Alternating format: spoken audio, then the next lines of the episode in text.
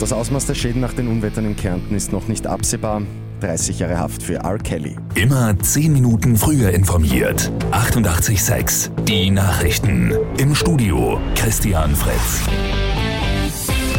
In Kärnten wird nach den schweren Unwettern vom Dienstag heute weiter aufgeräumt. Die Einsatzkräfte sind im Dauereinsatz. Ganze Ortschaften sind geflutet, Straßen und Häuser vermurt worden. Wie schlimm es ist bzw. war, ist noch unklar. Das sagt auch der Bürgermeister der Gemeinde Ariach, Gerald Ebner. Also die, die Schadenssumme kann man derzeit sicherlich noch nicht beziffern. Das ist sicherlich gewaltig. Sind auch einzelne Haushalte betroffen, die Gemeinde, die Öffentlichkeit, das Land. Also massiv, massive Schäden. Ja, sie werden in die Millionenhöhe gehen. Die Erhebungen gehen heute weiter.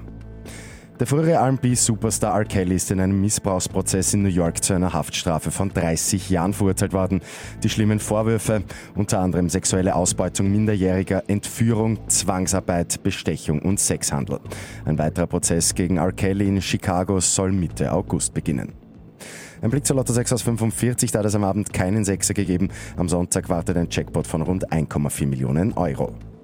Und der beste Kaffeeröster der Welt kommt aus Niederösterreich. Die gute Nachricht zum Schluss. Der St. Pöltner Felix Teiretsbacher hat sich bei den World Roasting Championships in Mailand den Sieg geholt.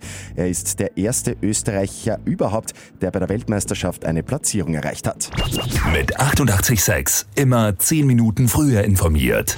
Weitere Infos jetzt auf Radio 886 AT.